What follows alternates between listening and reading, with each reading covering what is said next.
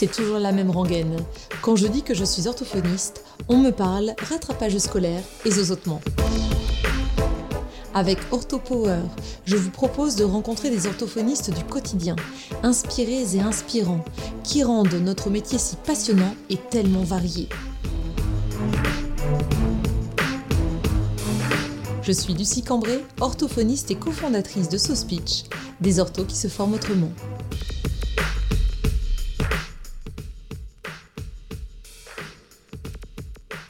Dans cet épisode, je reçois Elodie et Laura, toutes les deux orthophonistes, qui viennent nous parler de la dyspraxie verbale, ce trouble de la planification et de la programmation motrice. On verra que certaines particularités peuvent apparaître dès l'anamnèse. Elles viendront compléter un bilan aux épreuves variées, ce qui nous permettra de poser le diagnostic de dyspraxie verbale. On parlera aussi entre autres de la recommandation principale pour ce trouble qui est la répétition intensive qui ne peut se faire sans les parents. Bonjour Elodie, bonjour Laura. Bonjour. Je suis ravie de vous accueillir sur OrthoPower. Euh, c'est vous qui m'avez contacté pour euh, me parler de votre passion commune. peut-être entre autres, en tout cas au niveau professionnel, au niveau orthophonique, euh, vous êtes hyper intéressé par la dyspraxie verbale. Et c'est vrai que quand vous m'avez contacté pour, pour en discuter au départ, j'ai trouvé que c'était hyper intéressant d'y consacrer en fait un épisode OrthoPower parce que c'est vrai que souvent je vois dans euh, des discussions, euh, euh, bah, des groupes réseaux, groupes Facebook et tout ça orthophonique, que on est souvent en difficulté par rapport à cette, ce domaine, cette thématique, ce trouble qui finalement, pour lequel on n'est pas trop formé finalement. Alors du coup, je vous propose de vous présenter l'une et l'autre parce que finalement, on ne se connaît pas, pas encore. Euh, et comme ça, vous, nous direz euh, ensuite euh, ce qui vous a intéressé, de quand vous, quand est-ce que vous avez été diplômé et ce qui a fait que vous vous êtes intéressé à cette thématique-là. Ça marche? On commence par toi, Laura, si tu es d'accord?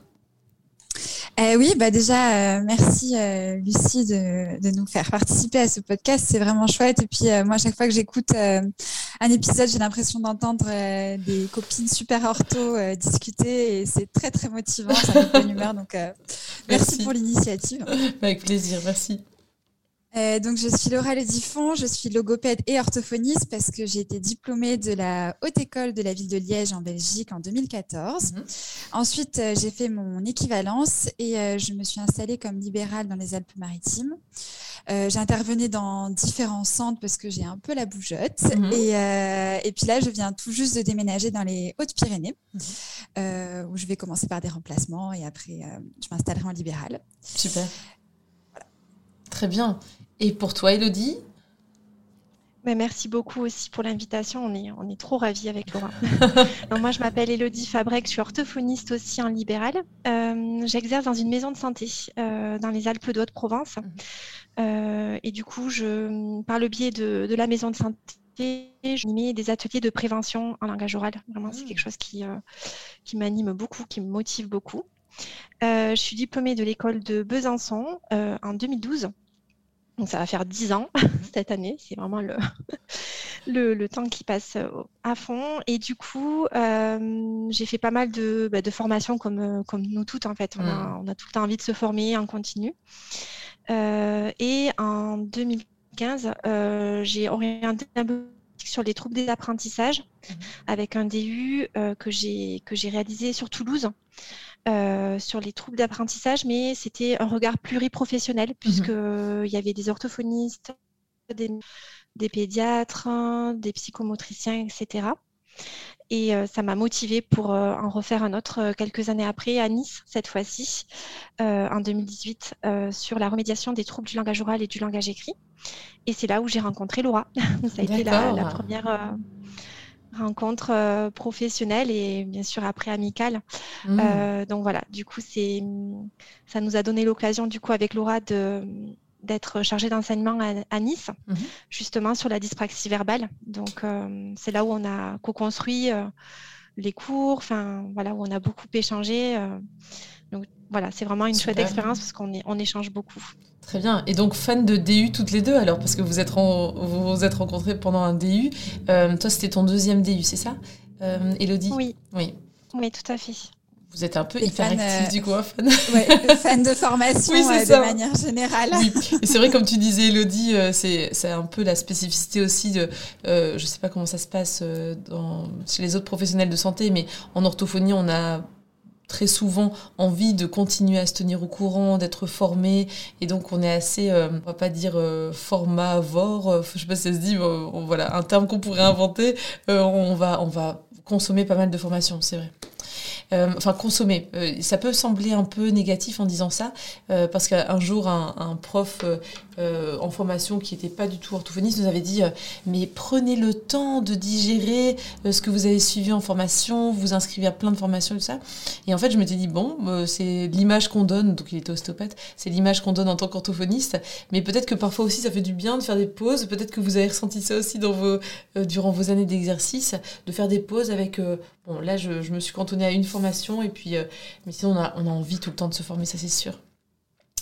Euh, c'est vrai que, pardon. Je t'en prie. Euh, donc le, le, DE était coordonné par Magali Pen et Gilles Leloup et, et Gilles Leloup dès le début nous a dit il faut arrêter de faire des formations ah bah, comme ça à tir larigot et, et ce qui est chouette c'est qu'ils nous ont appris à, à apprendre par nous-mêmes, à aller lire des articles, à, chercher et, c'est génial quoi. Enfin. Canon. Et au niveau de la dyspraxie verbale dont vous êtes euh, chargé de cours, euh, est-ce que c'était une thématique, un domaine euh, que vous aviez rencontré durant vos études? Non, c'est pas quelque chose qu'on nous a enseigné parce que c'est vrai que c'était pas pas vraiment connu, on va dire comme trouble, en tout cas pas, pas vraiment exploité dans la littérature. Mmh. Et c'est vrai que c'est au cours du DU, on a ben, lu beaucoup d'articles, comme disait Laura tout à l'heure, en fait, hein, on a dû vraiment beaucoup se renseigner on, on s'est remis en question. Je pense que ça a été une année de remise en question, de méthodologie et surtout de se dire que la démarche BP, euh, c'était vraiment le cœur de, la formation. Mmh. Euh, on a remis en question un petit peu notre euh, façon de faire. Alors, ça ne veut pas dire qu'on a balayé l'ensemble de, mmh. tout ce qu'on avait appris, les méthodologies, etc., mais plutôt comment s'en servir mmh. et quelle est la pertinence des articles et surtout l'échange aussi avec les professionnels, enfin avec les collègues. Ça reste un pilier super important de pouvoir échanger.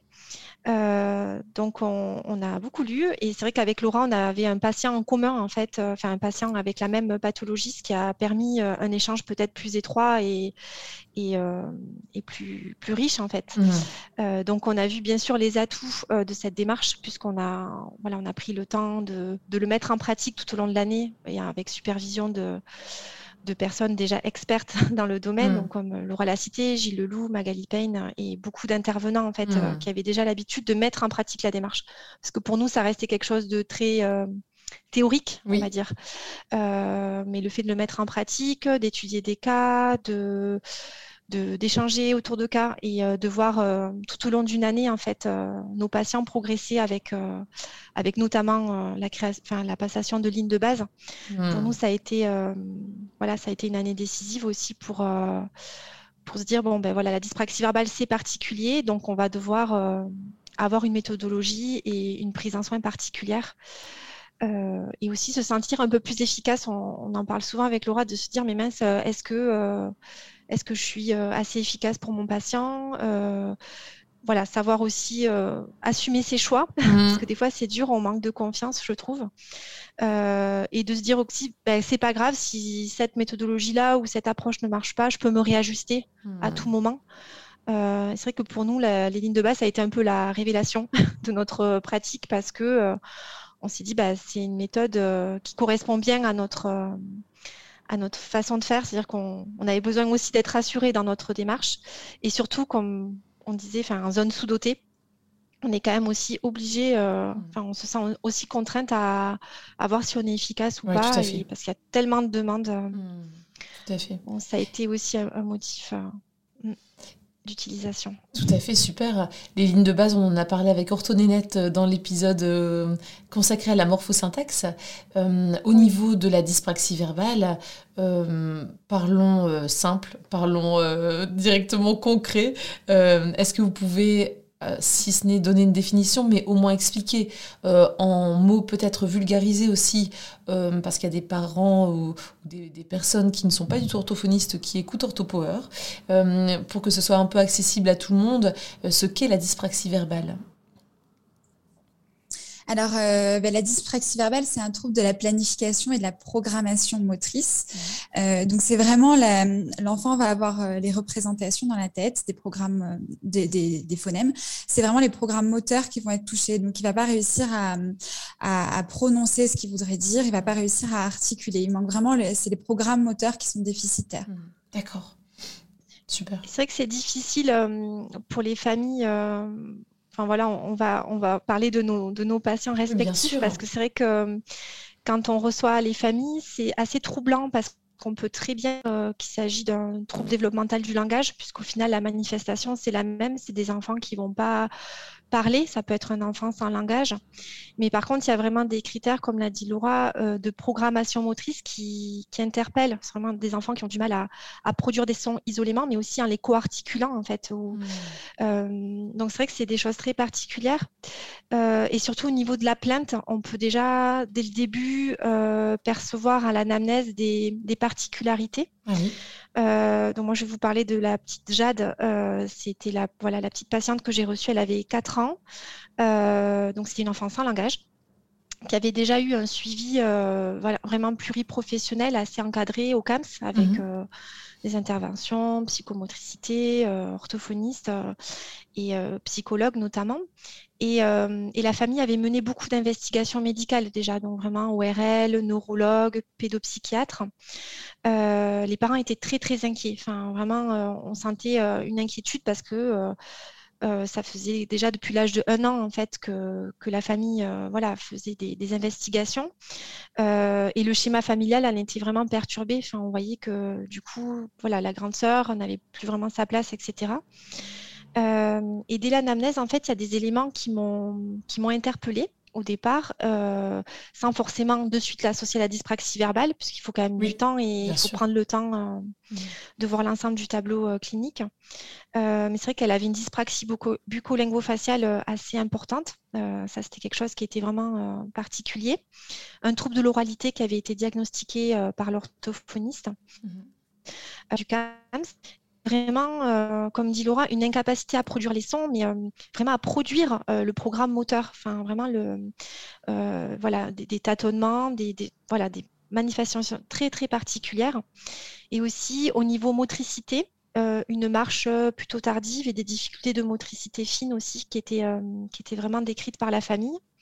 Et par ailleurs, une très bonne compréhension. Euh, qui était d'ailleurs un facteur de, protection important. Mais euh, c'est vrai qu'au début, je trouve que c'est difficile. Euh, et c'est pour ça qu'on avait beaucoup échangé aussi avec Laura sur nos patients respectifs, parce que bah, la frontière est mince avec voilà. Plein d'autres domaines ou plein d'autres voilà. tout à fait. Exactement. Et je trouve que c'est très particulier, mais c'est vrai qu'à la lecture des articles, c'est vraiment ça qui nous a éclairé. Mhm. Euh, on, a, on a beaucoup lu euh, les articles de Lynn Charon, euh, qu'on conseille fortement parce que c'est une mhm. orthophoniste spécialisée dans ce domaine. et c'est donc elle a un site Parole et Dyspraxie, mhm. vraiment c'est une mine parce qu'il y a beaucoup d'articles en français notamment parce qu'il y a beaucoup de littérature en anglais et c'est vrai que c'est pas forcément évident parce que c'est pas la même réalité que la langue française. Mmh. Donc là, vraiment, elle, euh, voilà, une traduction en français qui, qui nous a permis en fait d'émettre des hypothèses euh, d'abord de troubles des sons de la parole puisque euh, la dyspraxie verbale fait partie des troubles de sons de la parole. et après, d'affiner notre, notre diagnostic. Mais c'est vrai qu'au départ, euh, le fait de filmer le patient, enfin moi ça m'a beaucoup aidé. Euh, comme ça on a pu voilà se montrer les vidéos respectivement. Euh, et c'est vrai qu'au départ moi le film c'est pas quelque chose qui, faisait partie de mes habitudes de d'orthophoniste peut-être par par crainte en fait de, filmer le patient au, tout départ, même si je savais que c'était quelque chose de très recommandé puisque à Besançon on avait la chance d'avoir Laurence Kunz en, en initiale, en mmh. formation initiale qui avait vraiment, euh, voilà, nous avait vraiment euh, développé l'intérêt, euh, même dans les interactions avec les parents, etc. Et le fait de me lancer à filmer, Euh, je trouve que ça m'a vraiment permis de déjà d'être un peu plus sûre de mon diagnostic parce que je pouvais observer l'ensemble des paramètres, regarder la bouche de la, de la petite Jade, euh, regarder sa posture. Enfin, oui, parce que comme tu disais, du coup, je me permets, Elodie, comme tu disais, en effet, ça, ça peut être hyper intéressant pour les orthophonistes qui méconnaissent finalement la dyspraxie verbale, de se dire que le tableau clinique, comme tu disais, est assez complet, en tout cas cohérent par rapport à la motricité fine, éventuellement l'acquisition de la marche un peu tardive, la motricité bucco-faciale, euh, on peut retrouver comme ça des signes cliniques qui peuvent euh, nous faire penser à une dyspraxie verbale parce que comme tu le disais, il, faut vraiment beaucoup plus d'investigation que juste l'anamnèse bien sûr. Tout à fait. Et c'est vrai que le fait de, mettre en lien l'anamnèse et ensuite de, mm. voir l'enfant, euh, d'avoir le recul, parce que c'est vrai que des fois on est dans notre bilan et mmh. euh, on ne perçoit pas tous les paramètres euh, voilà, de, de, la parole. Donc c'est le film, je trouve que c'est vraiment quelque chose qu'on qu'on a continué et qu'on continue parce que même dans la remédiation, ça permet de, de refixer des objectifs. Mmh. Euh, voilà, et c'est quelque chose qui, c'est vraiment un feedback hyper mmh. riche mais c'est vrai qu'il faut se lancer. Au départ, on n'est pas forcément à l'aise. En tout hmm. cas, moi, je ne l'étais pas forcément. Est-ce que ça nécessite qu'il y ait d'autres euh, euh, d'autres examens, des examens complémentaires de la part d'autres professionnels de santé euh, ou alors un diagnostic différentiel qui soit fait avec psychomote Est-ce que ce tableau, ce diagnostic peut se poser seulement si on a fait toute une démarche de diagnostic différentiel avec d'autres professionnels de santé? Euh, ben, ça va être bien déjà de, de faire euh, bilan ORL et, euh, et vérifier qu'il n'y a, voilà, qu'il a pas de, de hmm. problème d'audition à ce niveau-là. C'est, c'est super important. Et moi, par exemple, dans le cadre de, du petit Maxime que je suivais, il a fait vraiment tous les bilans jusqu'à euh, enfin, il a fait la panoplie des bilans complets et il y avait vraiment rien, tout, eh était euh, correct partout. Mmh. Euh, et, et, du coup, bah, les parents étaient dans une, une errance diagnostique totale parce que ils savent qu'il y a quelque chose. tout le monde leur dit, tous les médecins, tous les professionnels de santé leur disent tout va bien, il y a rien, tout, va, bien, il y a rien, tout ça va finira par venir. C'est ça. Et ben, on a 4 ans et ça vient pas et il y a un problème, quoi. Donc voilà, c'est. Et vous avez des. faire...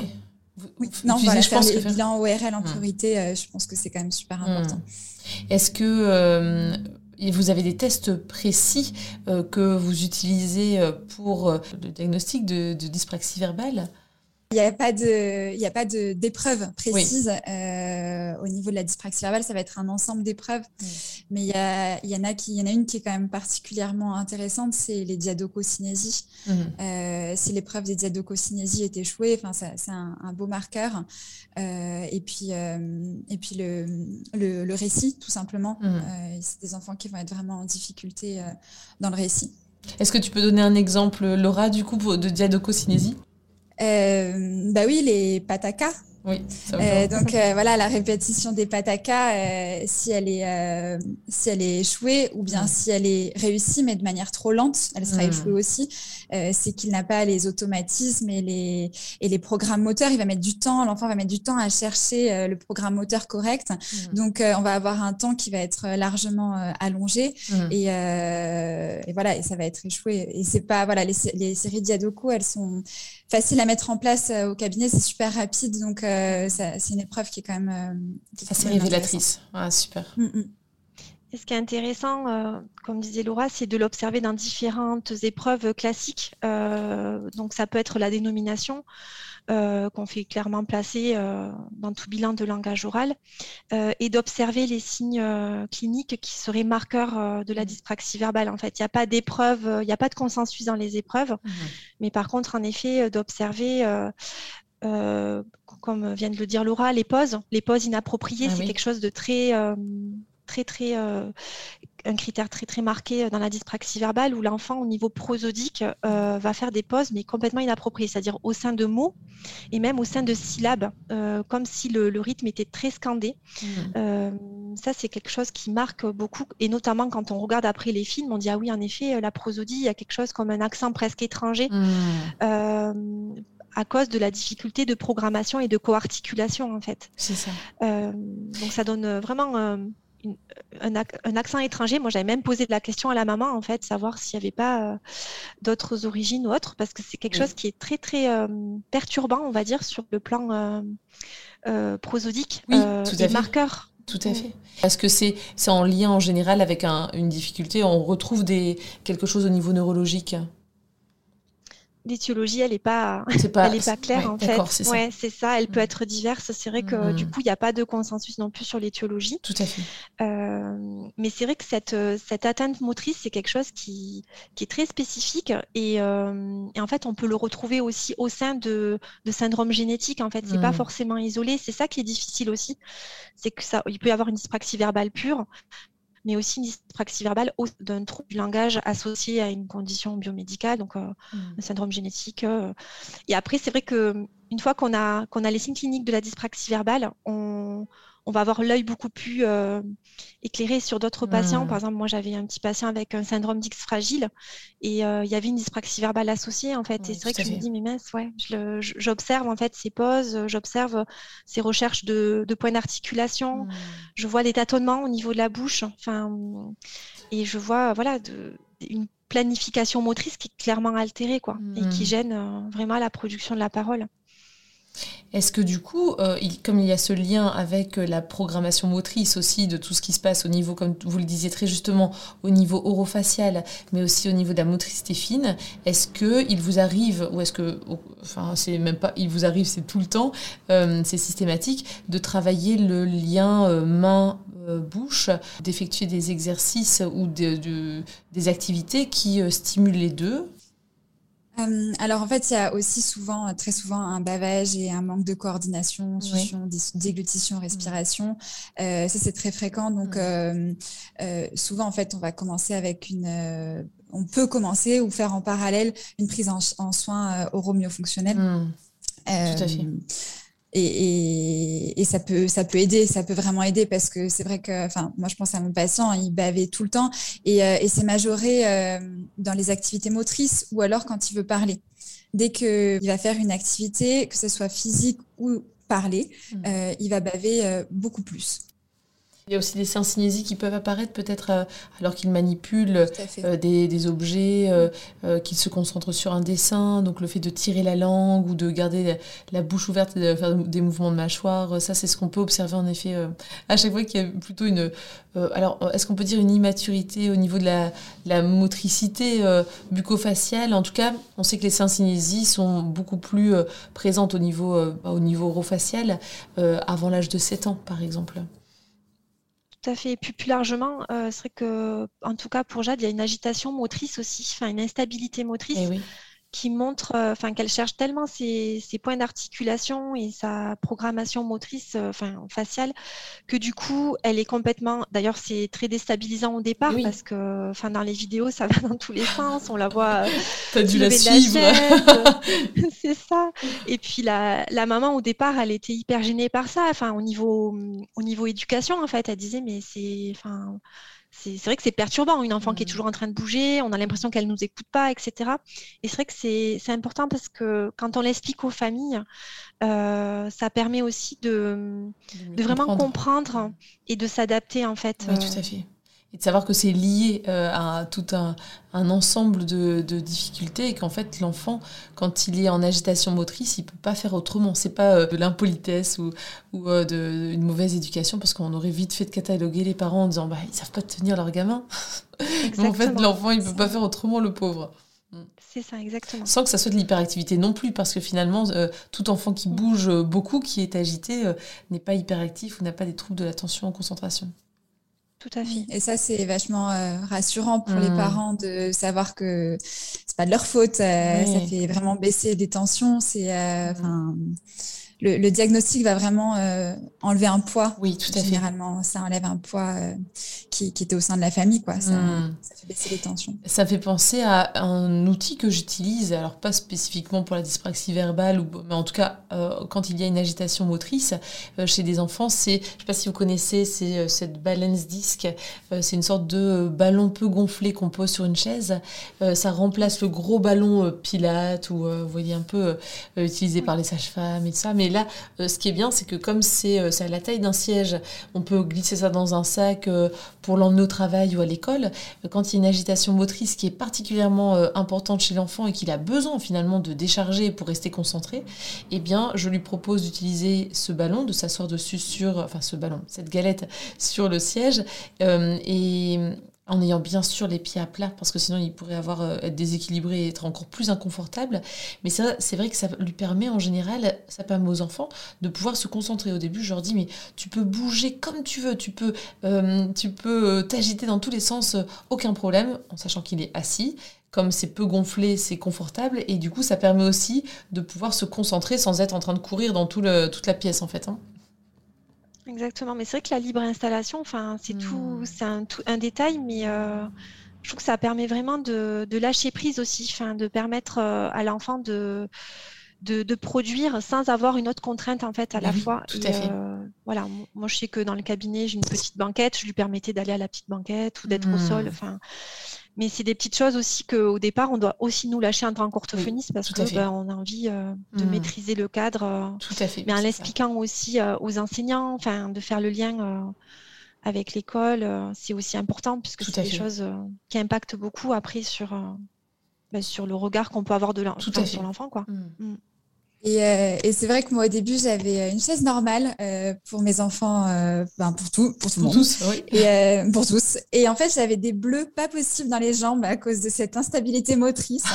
Et je suis passée, sans citer de marque, à une marque de chaise évolutive. et, on, devine, hein, parce qu'il y a eu beaucoup de, de posts sur les groupes et tout ça pour faire des commandes groupées, c'était bien ça, non? Pas forcément. C'est ça, voilà, tout à fait.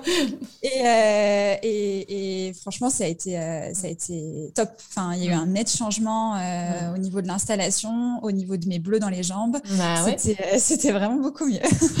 ça doit être aussi confortable pour toi que, que, pour, tes que pour tes patients, en fait, finalement. Oui.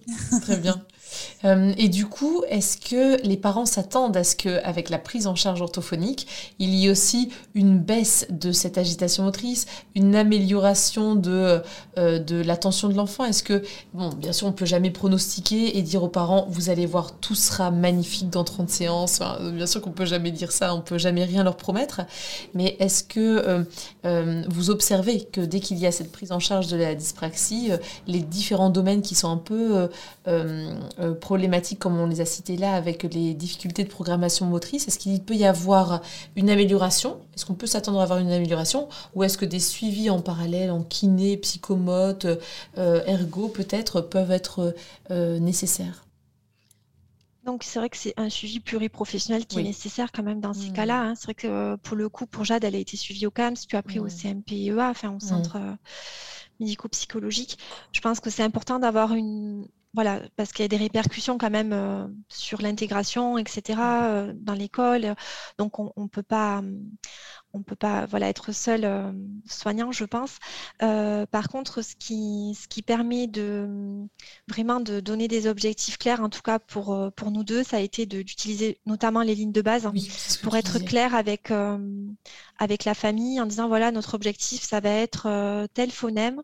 bien sûr, à l'issue du bilan, on va pouvoir avoir un objectif très, très précis et de leur montrer les effets en fait assez rapidement pour qu'il y ait une motivation, pour qu'il y ait un engagement de la famille et de l'enfant, puisque c'est des rééducations qui durent quand même assez longtemps, selon la sévérité, bien mmh. évidemment. Mais pour le coup, pour euh, Jade, euh, on partait d'une dyspraxie verbale assez sévère, puisqu'il n'y avait aucune production à 4 ans. Donc c'est sûr que ça demande de, entre guillemets, monter tout l'ensemble du, mmh. répertoire phonétique, donc c'est quand mmh. même assez, euh, assez coûteux. Et je trouve que d'utiliser cette méthode-là, en tout cas, ça nous a permis de suite de voir des progrès mmh. Et de ne pas hésiter aussi au départ quand il n'y a, quand a pas du tout de production. On, est passé au enfin, je suis passée au départ par des communications alternatives mmh. et augmentatives, donc le macathon par exemple, mmh. euh, pour un peu euh, baisser la pression, quoi. Enfin, permettre aussi à la famille de communiquer euh, un minimum, euh, mm. avoir une communication fonctionnelle au départ, pour après, bien sûr, s'attaquer à avoir une rééducation, une remédiation plus spécifique, motrice de la dyspraxie verbale. Mais je trouve qu'il faut aussi au départ mettre en confiance la famille, enfin, mm. et, mettre en confiance l'enfant, qui, pour qui la répétition c'est juste l'horreur, on sait très bien que c'est ce qui le met en difficulté. Et donc c'est vrai qu'au départ, voilà, le macathon, faire les signes, mmh.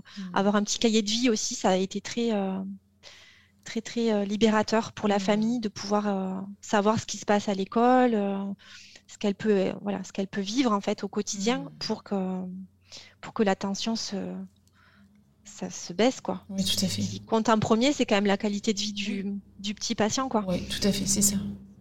Et pour euh, rebondir sur ce que dit Elodie, c'est vrai que euh, moi, il y a quelques années, je prenais peut-être pas forcément en compte euh, le patient vraiment. Et, et, là, de plus en plus, on, on, prend bien en compte le pilier préférence du patient dans le BP. Mmh. Et, et c'est vrai que début tendance à imposer mes choix parce que bah, je connaissais le trouble, j'avais un vécu d'orthophoniste et que je savais ce qui était mieux pour le patient. Et en fait, bah, je me suis heurtée à des blocages. Ce C'était pas du tout la bonne solution parce que si c'est pas le choix du patient, il va pas forcément comprendre pourquoi on fait ce choix, il va pas y trouver d'intérêt et, euh, et, du coup on va pas avoir sa motivation. Ah, et on sait que dans la dyspraxie verbale, euh, la recommandation principale c'est la répétition. Il faut un hmm. maximum de répétition, hmm. c'est énorme, c'est vraiment énorme. Donc il faut l'adhésion totale du patient et de la hmm. famille. Et on sait que c'est pas avec euh, une, deux ou trois séances par semaine chez l'orthophoniste que ça va suffire. Il faut que les entraînements soient repris à la maison de manière intense, intensive, qu'il y en ait vraiment beaucoup. Donc euh, maintenant, je vais plutôt partir du patient, euh, ce qui est prioritaire pour lui, pour sa famille, même si c'est pas forcément ce que j'aurais choisi moi. Mmh. Et, euh, et s'il n'a pas de préférence, ben, je, vais, je vais choisir une cible, mais je vais vraiment toujours lui expliquer de manière approfondie qu'est-ce qui a motivé mon choix, dans quelle démarche, avec quelle approche et, pourquoi on fait ça. Et, et, en fait, on voit vraiment la différence si le, le patient, la famille comprend le choix de la cible.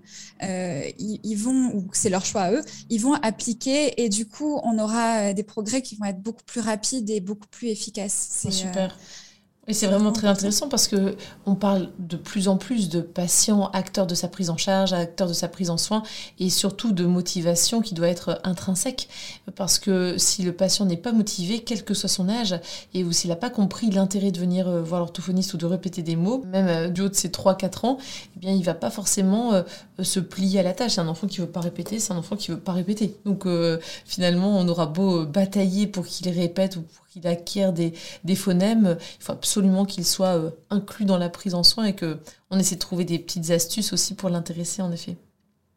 C'est ça, des fois c'est des petites choses, hein, des petits mmh. supports. Euh, enfin, on essaie de trouver toujours euh, des nouvelles choses pour le motiver. Donc, on, surfe un peu sur les modes aussi. Hein. Mmh. faut être clair hein, sur les intérêts. Et c'est vrai qu'on utilise aussi beaucoup le, le, logiciel langageoral.com, mmh. etc. pour envoyer euh, les entraînements pour que ça soit journalier et que ça change de support aussi, tout en gardant les mêmes cibles, puisqu'on mm. sait qu'il faut beaucoup de répétitions. Essayer d'avoir des, des, supports comme ça, je trouve ça hyper, euh, hyper euh, pratique, mm. parce que du coup, la famille peut, le, voilà, peut se le rapproprier à la maison. c'est carrément super, quoi. Et générer chaque fois des nouvelles choses, des nouvelles motivations, selon l'âge aussi. Mm. Rajouter le mot écrit si on le souhaite, etc. Je trouve que c'est quand même super on peut vraiment doser les, les feedbacks, les, les, aides en fait apportées pour euh, les atténuer au fur et à mesure. Hmm. c'est quelque chose de. En tout cas, nous, c'est un outil hyper précieux. Ouais, c'est chouette. Tu voulais rajouter aussi peut-être Laura? Non, mais dans le oui, enfin oui, dans le même euh, dans la même dynamique en fait, c'est super important au niveau au moment de la pose du diagnostic de prendre le temps euh, et un temps considérable à expliquer vraiment euh, à la famille et aux patients avec avec des mots peut-être plus simples, mais de prendre le temps d'expliquer ce qu'est la dyspraxie verbale, quel est ce trouble vraiment. Donc pour ça, enfin avec Elodie, je sais qu'on fonctionne pareil. Il faut pas hésiter à, à montrer des schémas. À, nous on sort les classifications de le tableau de Bishop, par exemple, et on va montrer où ça se situe, euh, ou même le modèle de Steakhouse euh, ou le modèle de Levelt. On va vraiment euh, montrer où ça se situe, prendre le temps. Le but, c'est que, c'est que le patient, le parent comprenne le trouble à 400%, qu'ils deviennent experts de leur trouble. Et si ça, c'est OK, ils deviendront vraiment acteurs de la prise en soin. Et derrière, bah, on aura une adhésion totale et, et ça marchera d'autant mieux. Et c'est pareil après, au niveau du choix des thérapies, il y a différentes thérapies qui existent. Toujours expliquer pourquoi. je trouve que les résultats sont nettement meilleurs derrière. C'est, on pourrait croire que c'est une perte de temps au début, et en fait, on en gagne tellement derrière, c'est, vraiment hmm. précieux. Ouais, je vous rejoins tout à fait. C'est vrai que encore hier, voyez, euh, il y a une dame qui me dit euh, Ah, mais j'adore venir ici parce que enfin je comprends comment ça fonctionne et euh, ce qui se passe en moi. Et donc là, c'était pour de la voix. Et c'est une dame qui vraiment ressentait des serrages laryngés, qui même ressentait ces serrages laryngés. Donc là, on est d'accord que c'est pas pour le même domaine, mais la, démarche est identique. C'est-à-dire que elle comprenait pourquoi, même en respirant, en ayant monté quelques marches d'escalier, donc c'était pas une activité intense au niveau physique, mais pourquoi juste en respirant, en déglutissant, eh bien, elle ressentait ce même serrage laryngé. Et le fait de avoir montré une coupe anatomique euh, et de lui avoir expliqué comment ça fonctionnait, elle m'a dit ah, mais je comprends, mais, mais ça me rassure en fait. Quand on sait comment ça se passe, ça nous rassure. Donc en tant que parent, j'imagine bien, par rapport à un enfant euh, sans langage ou avec un langage qui est perturbé, de savoir euh, peut-être pas d'où ça vient, parce que comme tu le disais, Elodie, l'éthiologie peut être vraiment, euh, on a des étiologies plurielles et tout n'est pas bien euh, forcément défini pour, pour ce patient, mais en tout cas de comprendre euh, ce qu'on constate à l'issue du bilan et comment on peut y apporter ben, des, des, solutions qu'on va espérer bénéfiques, ben, c'est déjà immense pour eux très certainement.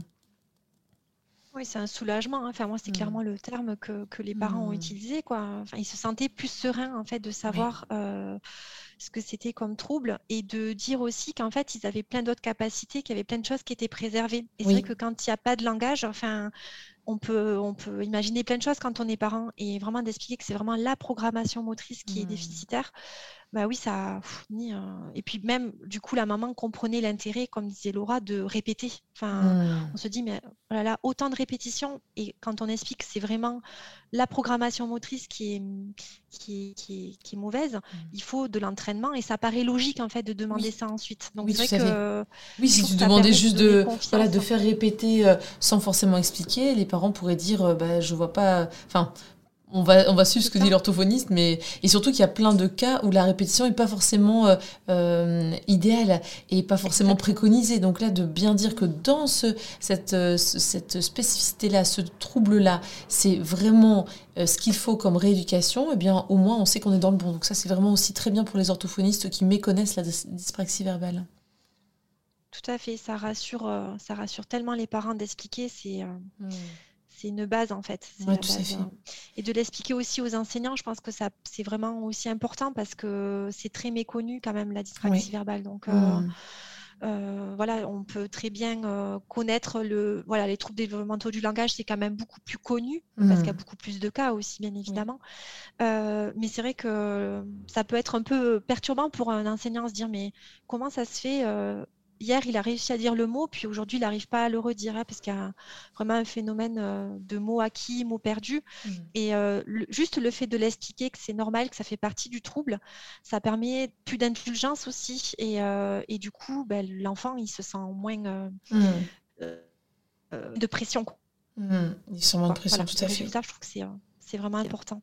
En fait, on peut aussi donner des conseils euh, pour, euh, pour appliquer aussi bien aux parents qu'aux enseignants, euh, notamment les feedbacks, expliquer que c'est super important, mais des feedbacks sur la performance, aussi bien de dire bravo, tu as réussi, que de dire non, là, c'était pas correctement dit. Hmm. Parce que comme il ne faut pas que l'enfant se mette en tête les mauvais programmes moteurs, donc si on lui dit bravo à quelque chose qu'il n'a pas correctement dit, hmm. il peut se le mettre en tête et, et, mal le ressortir après et ça ira pas. Donc, c'est important d'expliquer ça aussi, de dire que bah, avec toute l'agitation motrice, c'est important de se mettre à proximité, euh, vraiment proche du visage pour que pour qu'il voit bien les mouvements et que et qu'il soit focus euh, focus là-dessus.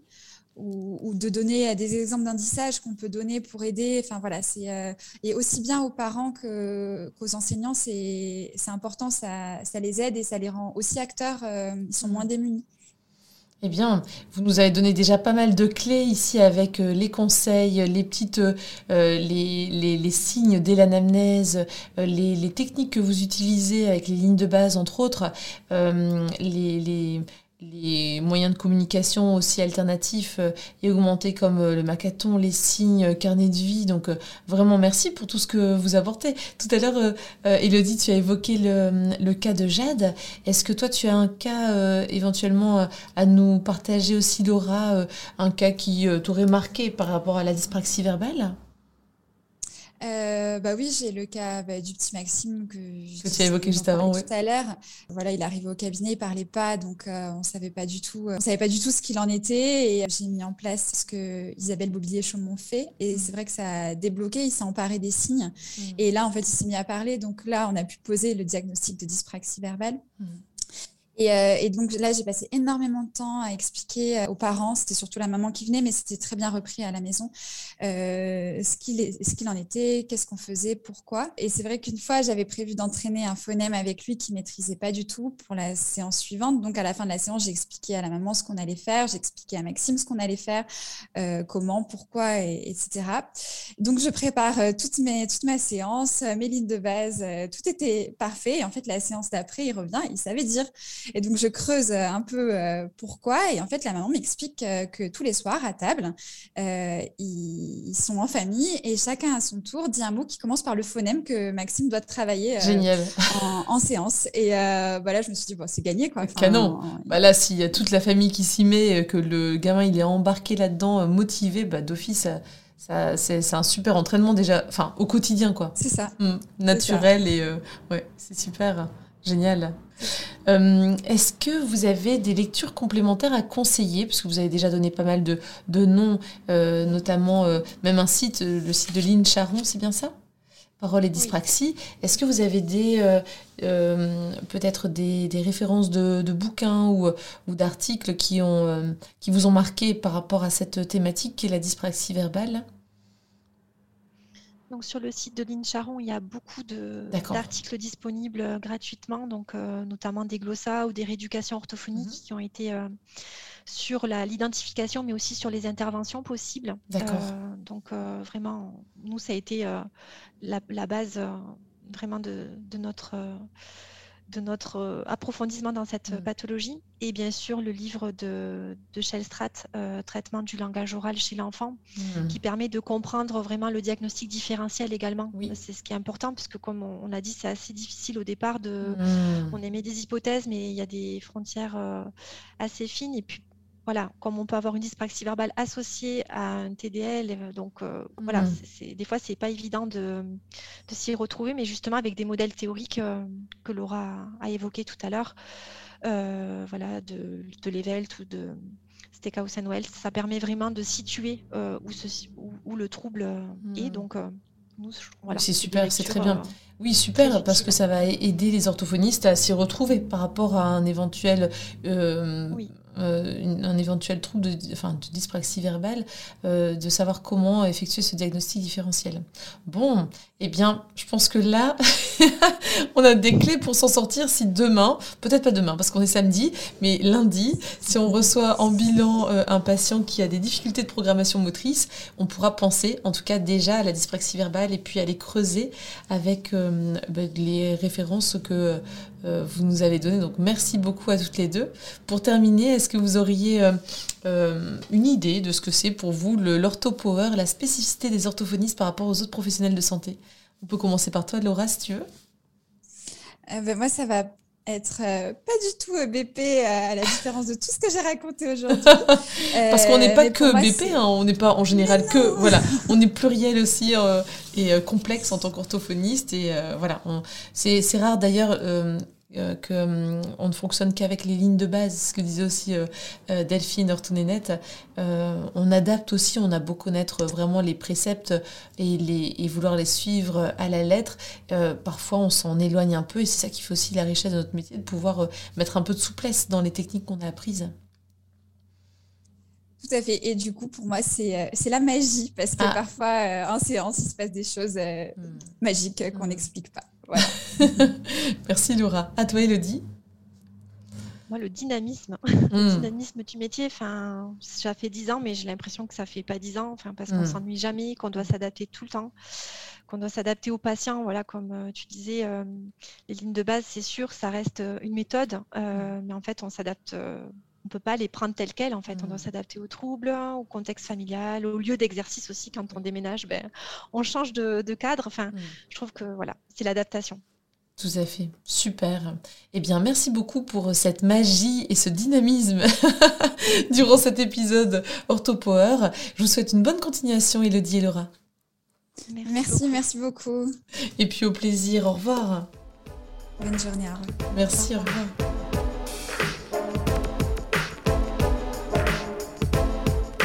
Voilà, j'espère que ce nouvel épisode d'OrthoPower vous a plu. Si c'est le cas, je vous invite à vous abonner sur votre plateforme de podcast favorite, d'y laisser un commentaire et une note 5 étoiles pour que notre métier soit connu et reconnu.